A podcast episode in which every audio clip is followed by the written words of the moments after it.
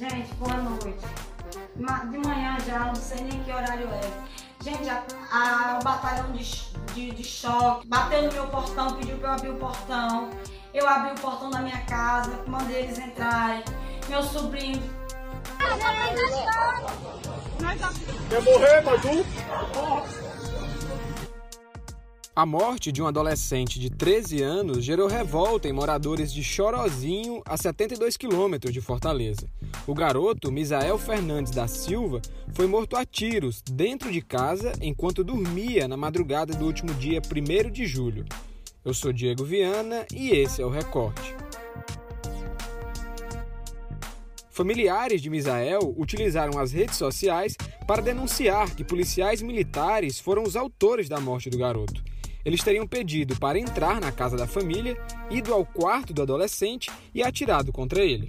Em nota, a Secretaria da Segurança Pública e Defesa Social classificou o caso como morte em intervenção policial. A nota da secretaria ainda diz que um revólver calibre 38 foi apreendido no local com cinco munições intactas. Essa informação é contestada por familiares da vítima. Ainda durante a manhã do dia 1 de julho, moradores de Chorozinho chegaram a bloquear a BR-116 em protesto pela morte de Misael. Pneus e troncos foram queimados para impedir a passagem de veículos. A polícia interveio e dispersou os manifestantes. Quer morrer, Maju?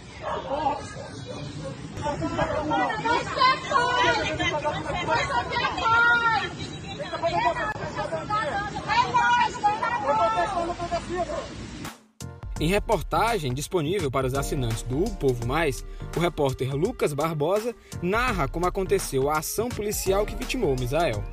E para saber mais detalhes sobre o caso, eu converso com ele agora.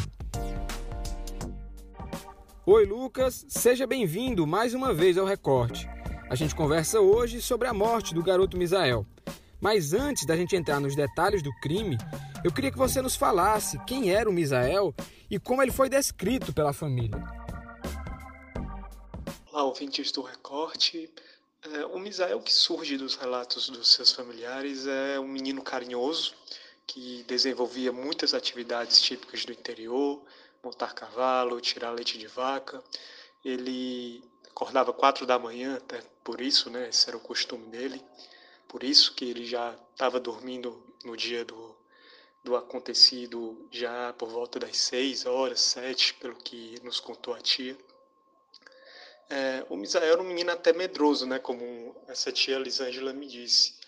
Não tinha medo de domar cavalo, mas tinha medo da criminalidade na cidade. Quis até ir para casa dessa tia, onde viria a ser morto, por achar que lá era mais seguro que as outras casas dos seus familiares, né? Ele que tinha ido para lá por causa de um procedimento dermatológico que precisava fazer, sendo que ele morava na zona rural, né? É, no último dia de vida dele, a tia até nos contou que ele estava até ainda mais carinhoso, né, que o normal, sempre brincando, cheirando os familiares, né, como ela me disse. Então essa foi a última imagem que ele, que ela teve dele, né, um garoto muito carinhoso, muito afetuoso com a família. Você chegou a conversar com parentes de Misael que estiveram presentes no momento do crime. Como eles detalham essa ação policial que resultou na morte do garoto? A família nos relata que os PMs chegaram na residência por volta de uma hora né, da madrugada. Eles bateram com força né, no portão, é, mas tiveram a entrada concedida. Né? Os policiais é, então ordenaram que a família saísse da casa sendo que não informaram porque eles estavam ali, né? Diziam apenas já você vai saber, né? Quando eles perguntavam. É, o Misael não foi acordado, né? Conforme nos contou a tia, porque ela não imaginava que o alvo da abordagem fosse a própria casa, né? Imaginava que alguém pudesse ter pulado o muro, vindo de outra abordagem, coisa do tipo. A Lisângela quis acompanhar a abordagem, chegou a ter se querer negado de maneira ríspida por um policial, mas voltou é, autorizada por um, por um outro PM para acompanhar essa abordagem. Né? Ela nos conta que quando botou o pé na sala, porém, é, se deparou com esse clarão, né, como ela se expressa, é, que vinha do quarto. Era o tiro né, que matou o Misael. Em seguida, ela ouviu do policial que efetuou o disparo: fiz merda, fiz merda. uma expressão que ela ouviria várias outras vezes do PM, que, segundo ela nos conta, parecia desesperado, né? Eles ainda denunciam, né, a família que após a morte os policiais ordenaram que os moradores fossem para longe da casa é, e desfizeram a cena do crime, né? Jogaram o corpo na viatura, como se fosse um porco, né? Como a Lisângela chega a comparar. É, a alegação era de que eles queriam socorrê-lo, né? Mas a família disse que o hospital constatou que ele já chegou morto. É, e Lucas, qual foi a alegação da polícia para essa ação? Segundo os, o que os policiais contaram né, no relatório da ocorrência, eles receberam a informação de que um suspeito de vários crimes, como roubo, estava refugiado na, naquela residência.